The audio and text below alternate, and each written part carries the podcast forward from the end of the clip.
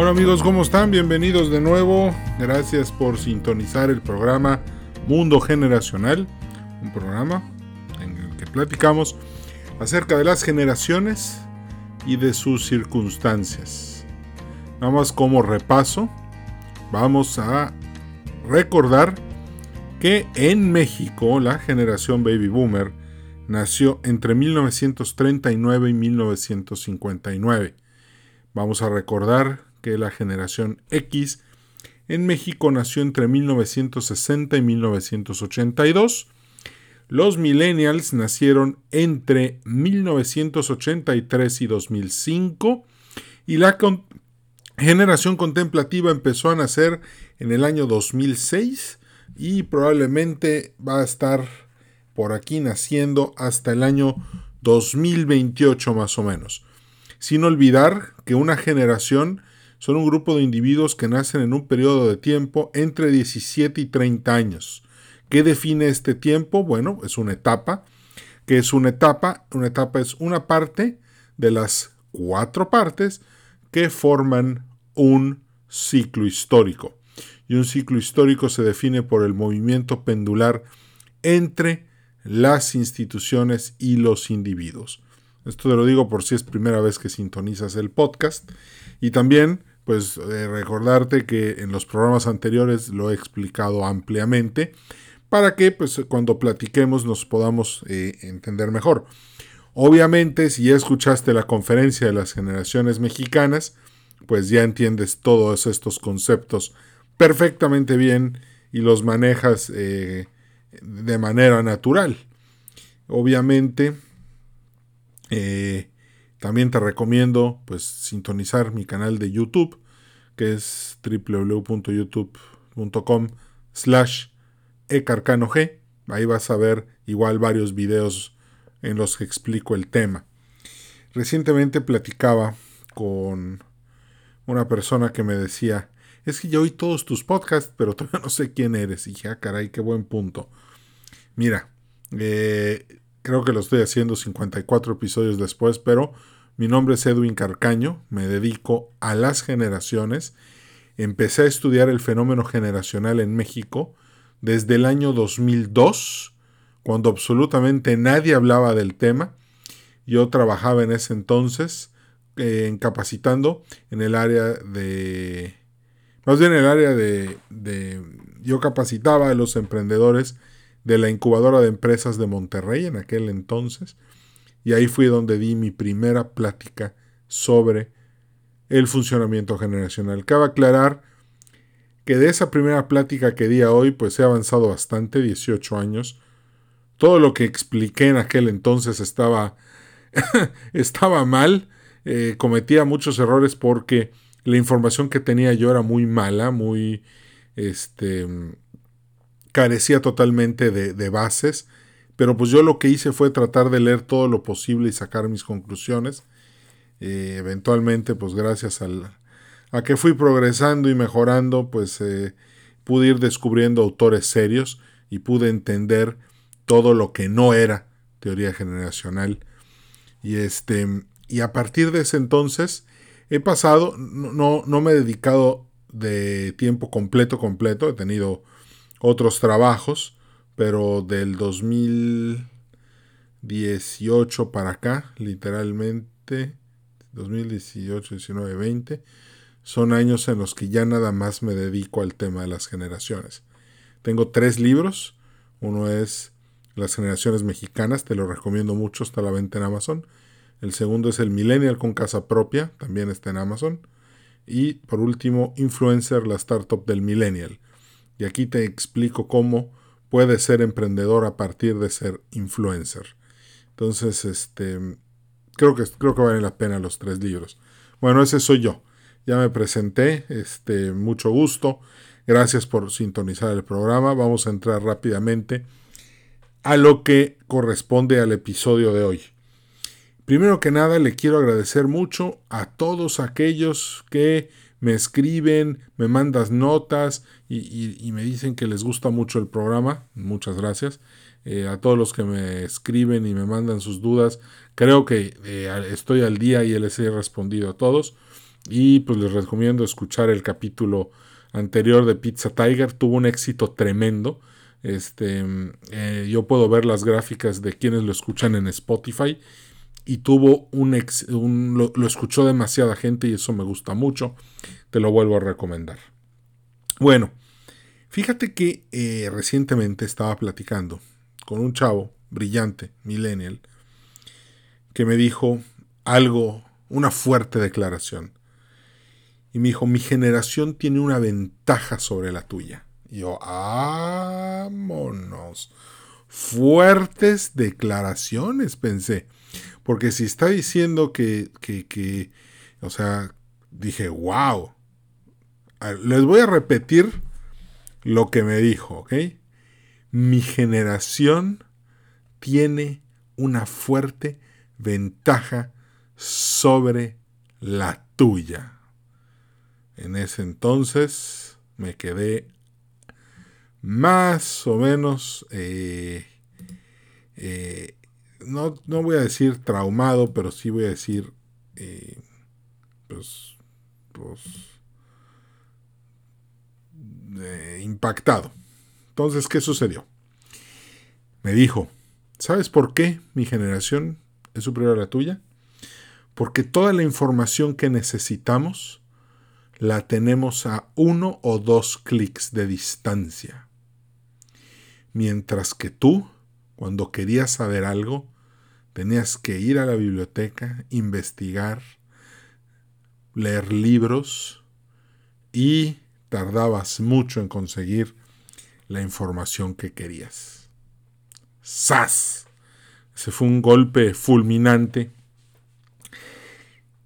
Pero, la verdad, no estoy de acuerdo con eso. Entonces vamos a analizar vamos a recordar, vamos a enfocarnos en, este, en esto otra vez.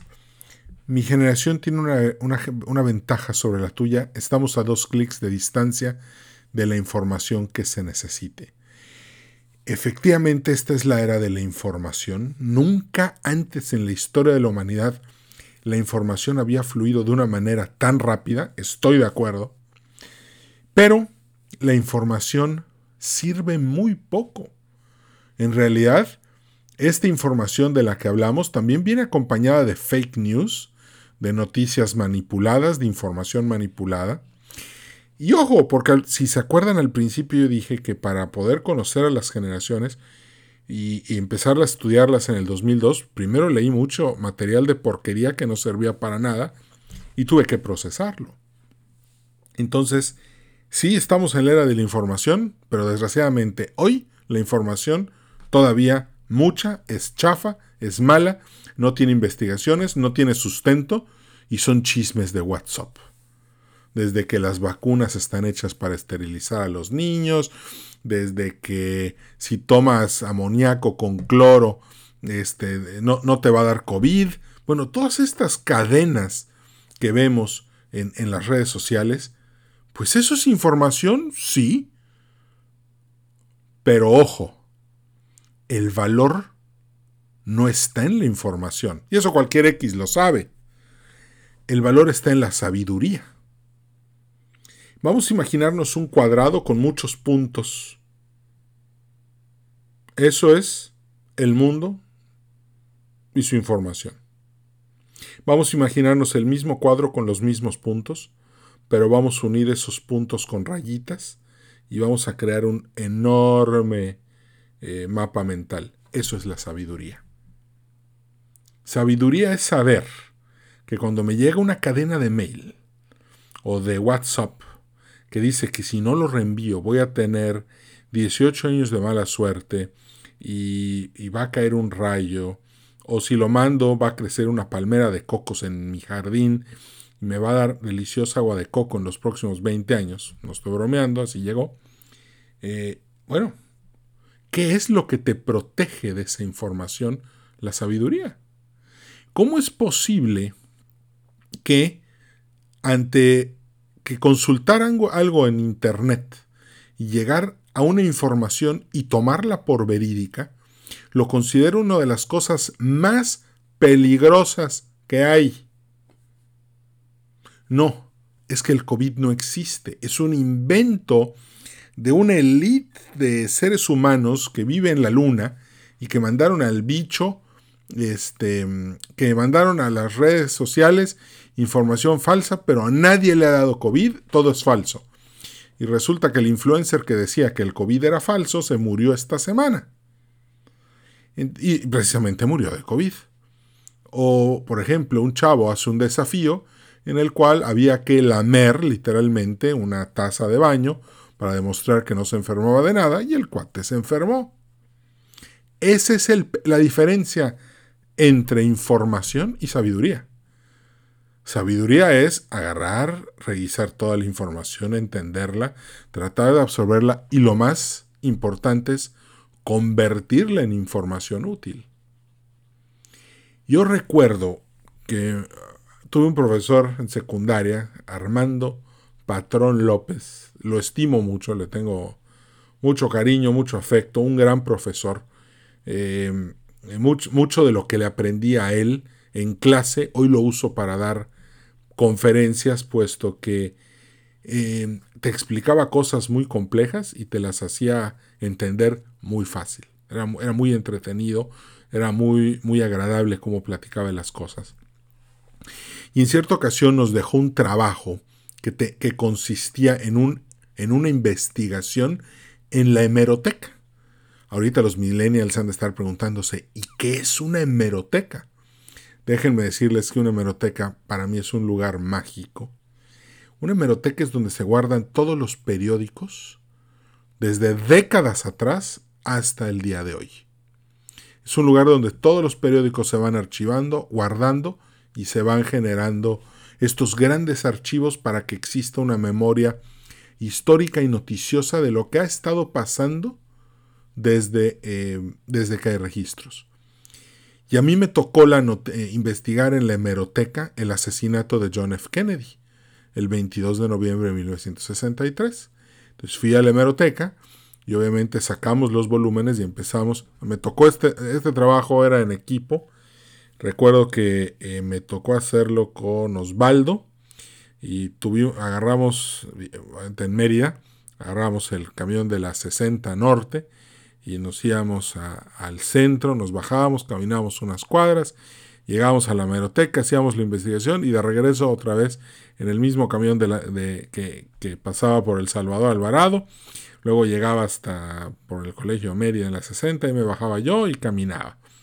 Y era, la verdad, así era como, como había que... Fíjense nada más para saber lo que había pasado el 22 de noviembre de 1963. Pero una vez que llegabas a la hemeroteca y empezabas a investigar, a leer, a ver las biografías, a ver qué apuntes habían hecho otras personas, verdaderamente vivías un proceso muy interesante eh, como, como niño de la generación X, en el cual de cierta manera descubrías el mundo, pero de otra manera.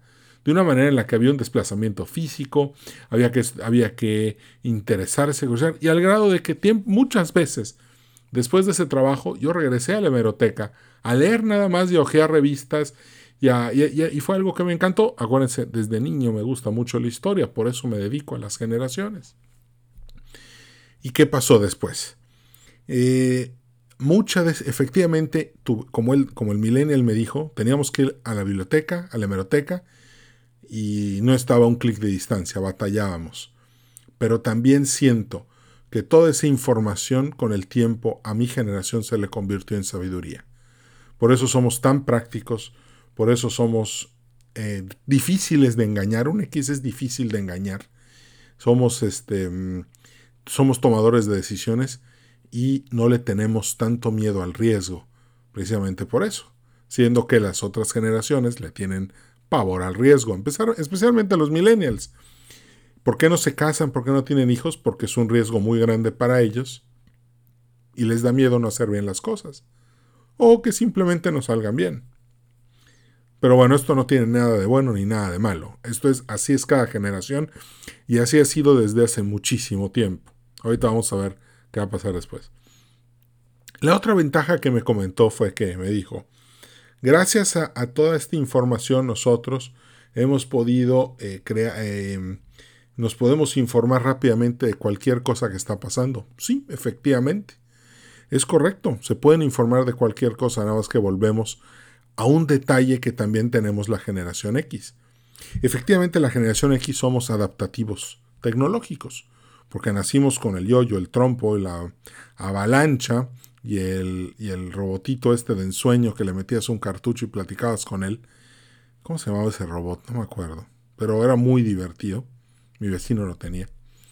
Y después de ese robotito, me acuerdo que eran, eran vino ya el Atari, el Intellivision, después el Nintendo y después la antena parabólica y empezaron a llegar muchas cosas tecnológicas a las que nosotros nos adaptamos rapidísimo. Entonces ese cambio de analógico de, digital y próximamente eh, tridimensional en, en materia tecnológica, pues nosotros lo vivimos todo y nos adaptamos. También nosotros estamos hoy a dos clics de distancia de cualquier cosa. Todavía, ahorita, en la generación X, pues el más joven debe de tener ahorita, el generación X más joven tiene 38 años, el más grande tiene 40, 60 años. ¿Estoy bien? Sí, 60 años. Entonces, todo lo que vivimos como jóvenes, hoy se está traduciendo en una capacidad muy grande para sobrevivir para poder crear empleos, crear empresas, para poder ser unos buenos emprendedores y poder generar mucha información y generar empleos que permitan que todo se siga moviendo. Si checan ustedes y ven cuál es la generación que aguanta todo, es la generación X. Somos nosotros. Y hay un detalle más que yo le comentaba a este millennial. Nosotros como generación X sí jugábamos en la calle, en el parque, eh, formábamos bandas de amigos muy, muy unidas. Este, bueno, de hecho todavía, para un X un amigo es amigo para siempre. Eh, y formábamos, un, desarrollamos muchas habilidades sociales que dependían de una interacción en persona, no a través de redes sociales.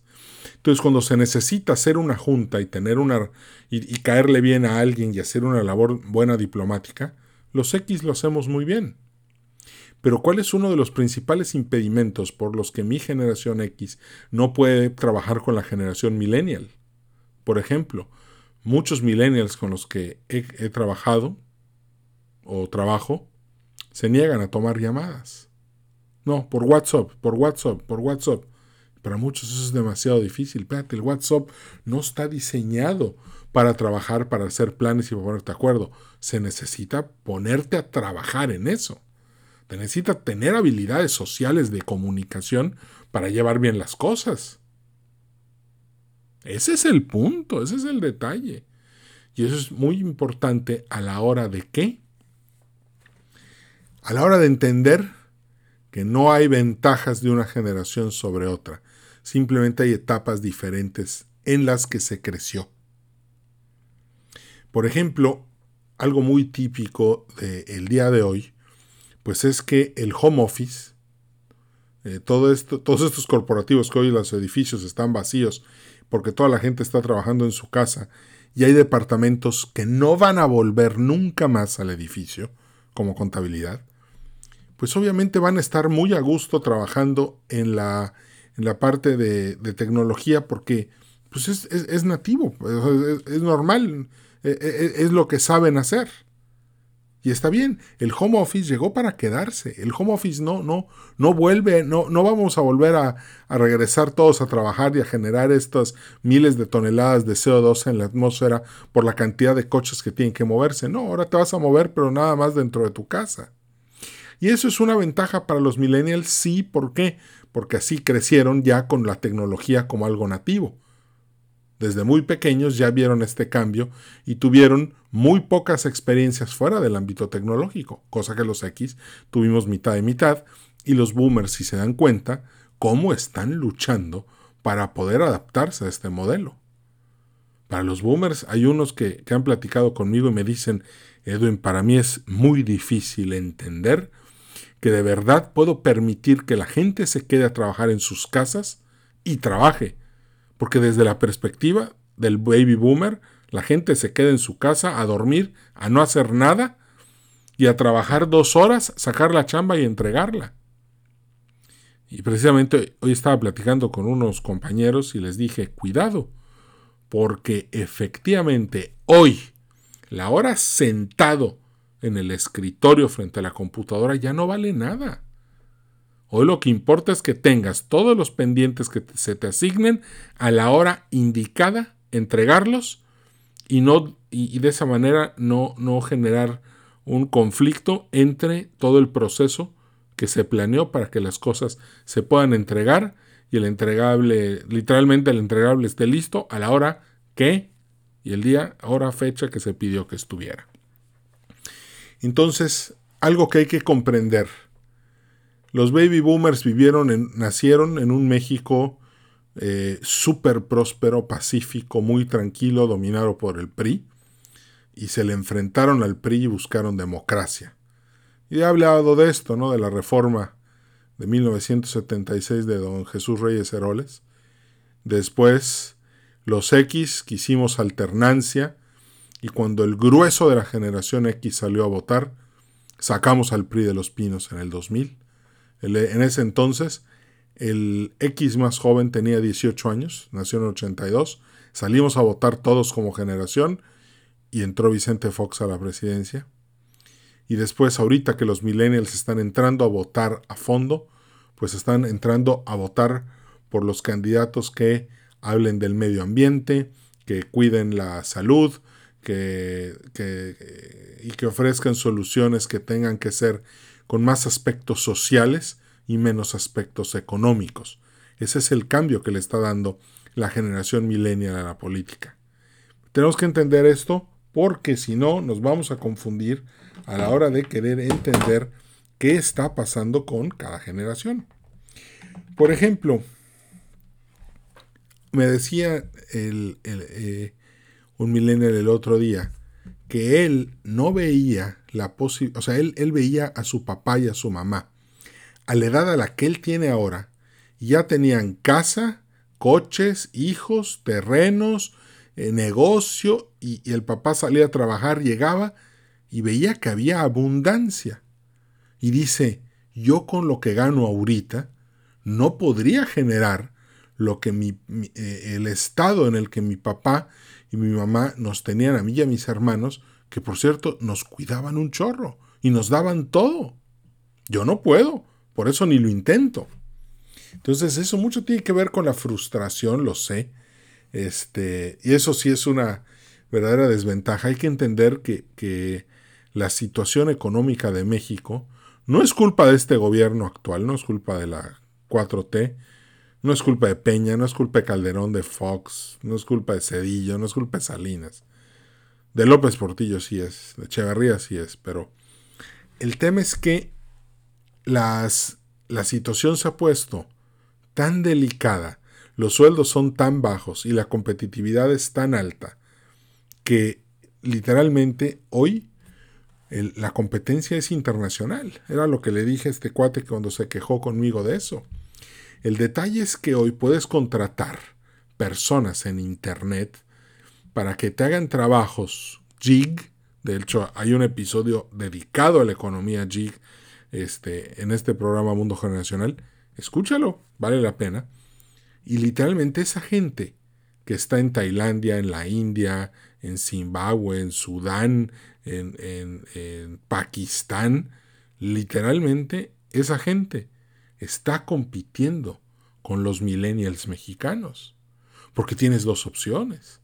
Contratas uno de esos que te cobra 5 a 15 dólares por un trabajo en redes bien hecho o por otro, otro, por otro lado, muy sencillo.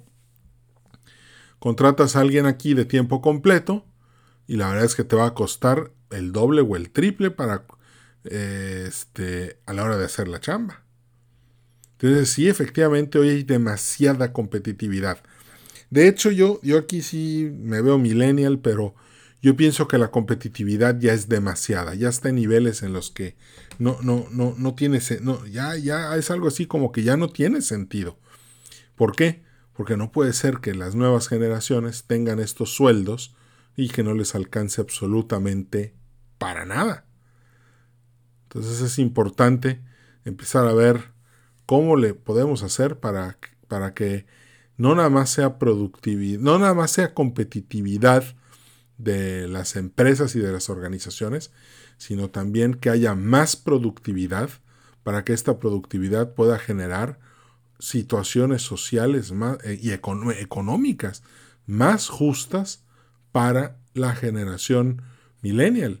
Y ojo, no nada los millennials, ¿eh? La generación X tenemos que tener mucho cuidado con nuestros afores, con lo que nos estamos retirando, este, porque no vaya a ser que llegue el día del retiro y toda la generación X está sin absolutamente nada para retirarse y resulta que tenemos que trabajar todas nuestras vidas.